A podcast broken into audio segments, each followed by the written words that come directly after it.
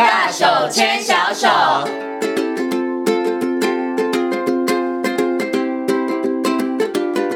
这里是教育广播电台，您现在所收听到的节目呢是《遇见幸福幼儿园》，我是贤琴。接下来呢，在节目当中要进行的单元呢是“大手牵小手”。那么在今天的单元当中呢，很高兴的为大家邀请到西西亲子教育中心的职能治疗师徐玉婷老师呢来到空中哦，跟所有的听众朋友、跟所有的爸爸妈妈呢一起来好好讨论孩子统呃感觉统合方面相关的问题。首先呢，先跟我们的徐老师问声好，Hello，徐老师你好，贤琴你好，各位听众朋友大家好。嗯，在前几节节目当中，跟大家谈到了到底什么是感觉统合哦。那薛老师做了一个很好的比喻，感觉统合呢，就像是这个，哎，人脑是一个 CPU，对不对？所以如果你的感觉统合很好的话，你的 CPU 它其实就不是二八六喽，它是三八六、四八六，对不对？哈，那你知道，当你这个。其实 CPU 越高的时候，进来的资讯你可以处理的速度就越快。那越快之后，你输出就会越好。对。可是如果你的 CPU 不高，你一直停留在二八六的话，你知道你给他再多的资讯，他其实就跑不了，对，就没有办法跑。所以呢，感觉统合对于孩子的成长跟发展来讲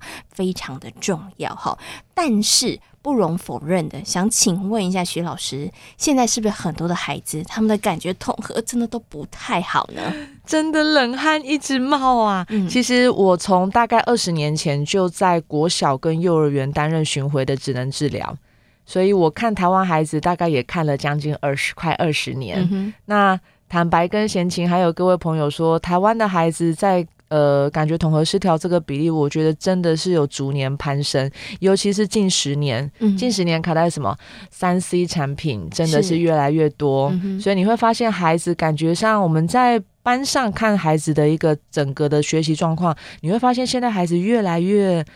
浮动，浮动，嗯、那个全班的那个稳定度感觉是越来越差的。那他们的情绪感觉上也比较容易突然暴躁，嗯、对。然后活动量，你就会觉得每个孩子感觉身上都很多虫，嗯，就算是老师在前面念绘本，老师在上课，你会觉得他们是很难很难维持不动的一个状态，嗯，对。重点是他们身上感觉很多虫，但是叫他们动，他们又不想动，动不好，所以这是最糟糕的状况。所以你看，孩子到国小阶段上体育课，哎、嗯，老师可能测个跑步或者是跳绳，哇，那个真的我在旁边看，我都觉得真的是辛苦老师了。嗯，因为我就觉得孩子会气喘吁吁的，然后跑起来其实挺吃力，是的，是的。的所以很多我们在临床评估表上说，哎，这个动作应该是一年级就会做了，嗯，可是你发现到二三年级还是很多孩子他做这个动作的时候很吃力，然后。力气也不够，耐力不够，然后协调性非常非常差。其实这个都源自于前面他成长的过程。我觉得他感觉统合这个部分真的可能被忽略太久了。嗯哼，OK，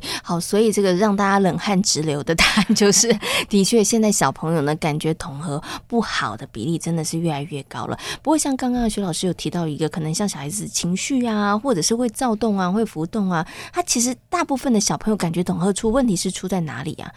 我觉得其实有两个，我觉得最大的其实近几年的感觉统合失调的状况，大部分的因素都是来自于后天。嗯，对，不是说现在台湾的孩子可能那个品质越来越差，素质越来越差，我没有，嗯、我觉得都是后天的部分，一个是环境。嗯，坦白说，现在的孩子成长环境跟我们小时候，我们的小时候可能真的就是在外面，放学就是去外面呐、啊，去就是就是就是在外面跑步，然后到处玩躲猫猫，玩这个老鹰抓小鸡。的现在小朋友都不玩了。现在孩子在外面都会觉得很危险，所以要赶快带回、嗯、呃安亲班，带回才艺班，带回家。所以现在孩子活动空间跟我们小时候现在都市化的情况真的太严重了，所以现在孩子被剥夺的游戏空间真的非常少。嗯。再来，现在孩子因为又生的少，所以爸爸妈妈我们的大人们在照顾的时候，其实真的很难不去过度的保护他。嗯，所以剥夺了孩子很多自己动手、动脚、动眼睛自己来的一个这样子练习机会。嗯，所以这些因素交总起来，我觉得现在孩子真的是很多后天的一些过动，嗯，后天的一些情绪困扰。嗯，对，这个部分，我觉得真的是需要更多家长来重视这个问题。所以现在小朋友呢，在这个感觉统合上，对不起 好，可以好好。好，所以呢，现在小朋友在感觉统合上有问题，其实比较多的因素都是来自于后天。是后天呢，包含了环境，包含了这个爸爸妈妈教养，还有或者长辈，其实真的太担心了。嗯、所以呢，其实你让孩子有这些去动手做的机会，所以才造成了他们感觉统合上面出了现了一些问题哦。是可是现在孩子比较多感觉统合有问题的是在哪里呀、啊？是在平衡感呢，还是在专注力啊，还是在情绪的部分上面呢、啊？呃，我大概近几年在学校巡回演讲吼，那个不管老师家长，他们大家的主要问题都是，现在孩子哦真的很聪明，但是他们的专注力真的越来越差，嗯，那情绪的控制控管也真的非常的弱，嗯、只要有一点点小事，他们就会整个。大抓狂到可能需要很久很久的时间才能让他平静下来，嗯，所以现在大人们都在想，现在孩子到底发生什么事？嗯，可是你从孩子一路成长过程，其实尤其是零到六岁，大脑最需要的成长养分，真的是让他们多动手做、动手看、动手玩、动手去呃动全身去外面做运动，这样子的一个发展看起来呃比较慢，嗯。但是慢慢的才能堆叠大脑发育，他所需要的不同不同的能力。嗯所以他的大脑发展好，真的，他接下来到了国小、国中之后，他的学习能力真的才会比较好。嗯哼，所以情绪跟专注力，我觉得真的是目前孩子所显现出来最让大家头疼的两个问题。嗯。不过提到这个专注力啊，的确很多爸爸妈妈伤脑筋，但是很多爸爸妈妈说啊，他是感觉统合不好。还是他是过动啊？啊对，因为很多的爸爸妈妈都会觉得说，孩子专注力不好，孩子像颗虫动来动去的时候，嗯嗯嗯、他应该就是过动吧，就是这个注意力不足吧？对，是跟感觉统合有关吗？所以这两者中间，他到底要怎么样来区分呢、啊？坦白说，这个区分真的还是得靠专业人员来进行评估。但是我们简单来说好了，感觉统合失调里面，呃，比如说，如果孩子对于触觉是真的太敏感、太敏锐的，他可能对于坐在学校的椅子上面，对他来说也是如坐针毡，嗯，所以他可能就会一直想要动来动去。他其实很不想要坐着，那但是表现出来的外显行为就像是他坐不住。哦，是感觉统合。失调里面还有一群孩子，如果是他对前庭觉或者是本体觉，他的处理能力是比较弱的，他可能会去一直想要去摸去动，因为满足他自己，让自己稳定下来，嗯、哼哼所以他显现出来的行为也是看起来一直动来动去，注意力不集中。嗯、哼哼所以这些行为虽然看起来都跟所谓的 ADHD、嗯、哼注意力不足过动症看起来都很像，但是其实你经过临床的我们专业的一些评估，还有行为的一些。观察，其实你会发现得出来，感觉统合失调，很多行为展现出来，真的会很像 ADHD。嗯哼嗯哼。但是感觉统合失调跟 ADHD 其实真的是两个完全不同的诊断。嗯。而 ADHD 的孩子，的确他们很多，呃，某些程度，他们自己本身的感觉统合的发展，其实也是有问题，有问题的。嗯哼嗯哼。对，所以你说这两个诊断的关联，没有说有感觉统合失调的一定会有 ADHD，但是他们之间的呃，他有时候会互相交。对对对对对，所以这个实际孩子到底是因为感觉统合失调，还是他真的是过动儿？其实这个真的还是得靠专业人员经过仔细的评估才能够去鉴定的。嗯嗯，OK。所以刚刚其实徐老师的说明头会发现，这两个部分上面，有的时候你外显看起来，它其实两边是互相影响的。错对，你可能呢有这个注意力不足过动症，但是也可能。这个部分上导致你有一些感觉统合的发展是不好的，那有可能你是感觉统合某些部分上面的发展不好，所以你看起来你就像是这个注意力不足，是就是过动的这样的状况哈。嗯、可是更重要的事情是要提醒爸爸妈妈不要自己下判断，一定要去找专业的职能治疗师或专业的人员来做诊断，因为这两者它的治疗方式。其实是不太一样的，对对哈，所以这个是要特别提醒爸爸妈妈，嗯、因为看起来有的时候你外在看起来他的行为上面可能有点类似，但是他的治疗方式其实是完全不同的两条的路径。所以我们常常说。不管孩子显现出来的情绪或者是注意力不足，他的行为是什么，还是得去找到他真正核心的问题在哪边，嗯哼嗯哼，才能去对症下药，去改善他外面所显现出来这些行为，嗯、而不是像到处哎，听说这个不错，我们就给他试试看，哎、嗯，听说那边的那个好像不错，我们就带他去，就是有点像 shopping 这样子，嗯、就是一直去寻求哎不同的解法。其实我觉得还是得。寻求专业人员协助，然后找到这个孩子他不专心，他坐不下来，有哪些真正的问题藏在孩子的身体里面，而没有被发现。嗯、不过我们刚刚一直提到说，哎，要找这个专业的人士哦。那接下来就想请问一下这个徐老师哦，感觉统合不好的小朋友，他一定需要去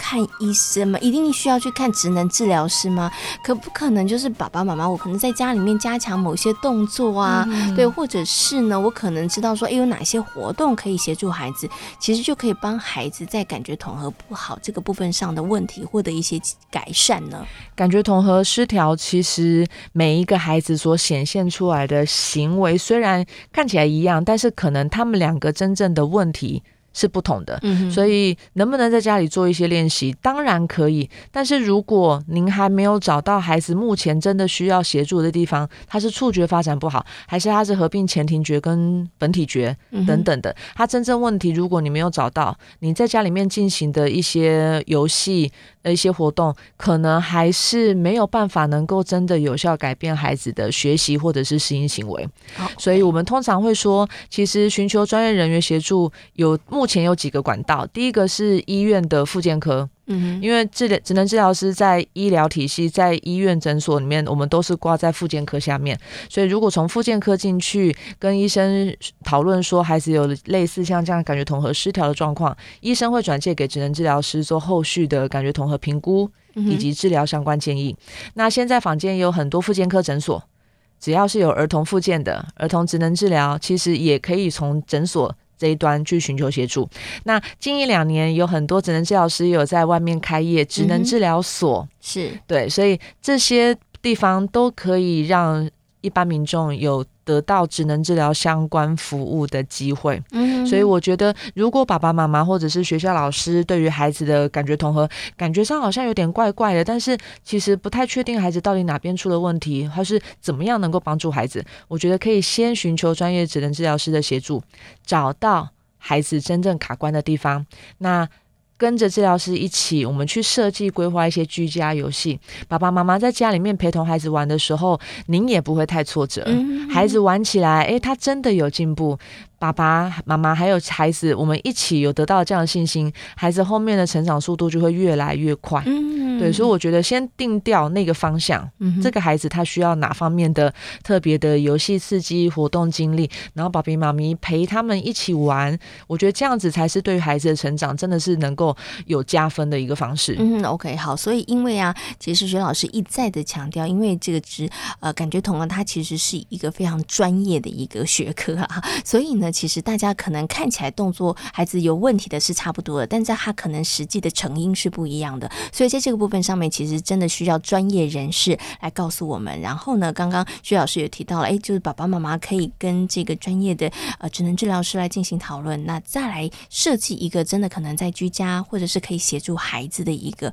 呃活动或者是游戏哦。可是我想接下来就要请问一下徐老师哦，所以哦，因为。一般看病是这样子，就是生病我就带小孩去 去诊所看病，对，对不对？或者是呢要复健呢，就是这个礼拜去复健就好了。可是呢，你刚刚讲说，诶，可以设计一些居家的游戏跟活动，嗯，所以是不是就感觉统合这个部分来讲，如果要协助孩子，就是。不止，我可能每周固定送孩子去找这个职能治疗师，是不是？爸爸妈妈在这个其他的时间里头，我也需要必须要这个诶，跟孩子进行一些活动，在这个部分上面会让他的职能呃，就是感觉统合部分的发展会更好呢？就像是针对不同个性的孩子，我们一定会提供给他不同的教养方式。嗯、那在感觉统合训练、感觉统合治疗这个部分也是一样。如果由专业职能治疗师帮助爸爸妈妈找到孩子现在目前缺所缺少的一些互动、所缺少的一些经验，那爸爸妈妈有这个方向之后，呃，除了每个礼拜去找治疗师上课，那重点是平常的时候怎么样延续在。教室里面的这样子的一个治疗的一个效果，嗯，慢慢的延伸到每天都能帮助孩子有提升这样子的练习，去延续那一个效果，孩子的大脑才能够有持续的进步。所以感觉统合治疗其实不会像是一般感冒生病，我们吃了药看了几次就好就好了。对，嗯、感觉统合的治疗，我们不是靠用药，嗯、我们是靠很多符合孩子年纪的游戏。嗯、所以看起来是在玩，可是我们是透过这些游戏活动当中，慢慢的提供孩子所需要的感觉刺激，嗯、去让他那颗 CPU，他的大脑慢慢的去增加他的处理能力，把他的效能整体提升。嗯、所以这样子的一个方式，这样子的一个活动治疗的方式，没有办法像处方签药物。这么快速能够改变大脑，嗯，但是那个药物的那个效力的延续，真的必须要仰赖爸爸妈妈每天。周末有空的时候，我们尽量的陪伴孩子去从事这样子的一个亲子互动游戏。嗯，所以不是只有孩子的感觉统合能力提升，爸比妈咪跟孩子的亲子关系一定会因为多一点的陪伴，我觉得也是有一个正向的一个有爱的一个亲子互动出来。嗯，这样其实也是很棒了哈。我觉得就是另类的，我们其实营造出亲子互动的一个机会了哈。那我不晓得我可不可以这样讲，就是如果爸爸妈妈呢在家里面呢有好好的陪伴。孩子有让孩子呢，在这个感觉统合的部分上从事的活动够多的话，他其实整个部分上的改善的速度就会比较快。真的，尤其爸爸妈妈陪我，然后我做得好的时候，嗯、爸爸妈妈会给我肯定、拥抱、赞美。嗯、我觉得那样子的一个心理的增强，绝对会是比你给他 iPad、你给他手机，或者是我们老师在怎么样的一个一个。给他小贴纸，我觉得来的会有效非常多。嗯嗯，OK，好。所以呢，当孩子的感觉统合部分上面真的出现了一些问题的时候，除了去找专业的这个人员来提供协助之外，其实爸爸妈妈哎，也不要把这个。工作或是任务完全委由这个专业的人士，其实在这个部分上面，爸爸妈妈也可以帮忙尽点力啦。真的要让这一些活动成为孩子生活的日常，嗯、那他其实在这个部分上的改善的速度才会变得比较快一点点。好，那我们今天跟大家谈到了这个感觉统合的问题哦。其实呢，从这个徐老师啊一连跟大家分享里头，你会发现，哎。为什么现在小朋友感觉统合有问题？因为呢，动的时间太少了哦。不管是环境，或者是这个爸爸妈妈长辈的心态，所以孩子真的动太少了，所以我们的感觉统合出现了问题。那请问一下徐老师，我们是不是可以大胆的推断一下，就是让小孩子小的时候就让他多运动，不停的运动，那他的感觉统合是不是就会比较好一点点？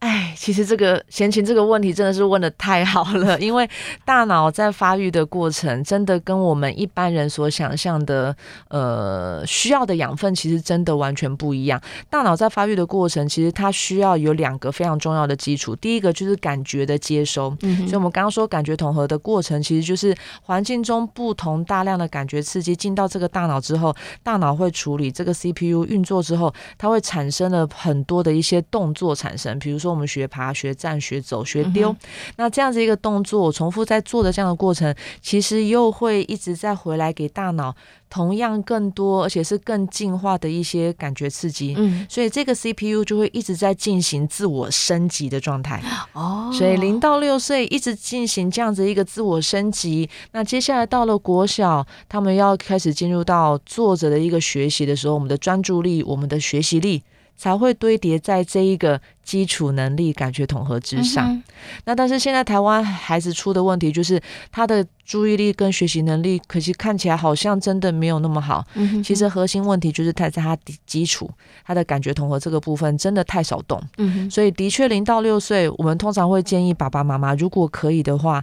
真的多陪孩子从事一些动态运动，嗯、尤其如果爸爸妈妈自己喜欢打网球，你喜欢游泳，你喜欢骑脚踏车、登山，对，都可以。不如就让他成为一个你们全家一起的一个运动嗜好，嗯、因为孩子在这些不同的动态。活动当中，其实都在帮助他的大脑一直在去形塑、去适应不同样的环境。这些感官刺激都一直在帮助他的 CPU 做升级的动作。嗯，所以其实零到六岁，或者是说零到十二岁，都一样的概念，尽可能的让孩子多多去接触不同样的运动活动，嗯、去帮助他的大脑有一个好的地基。建构完成，那接下来真的要面临到国高中很紧凑的学习压力的时候，他有这样的良好的地基，他那颗 CPU 是绝对能够胜任。嗯，你灌给他所有的 App，是 OK 好，所以在小的时候，我们就要想办法让孩子的 CPU 升级，对不对？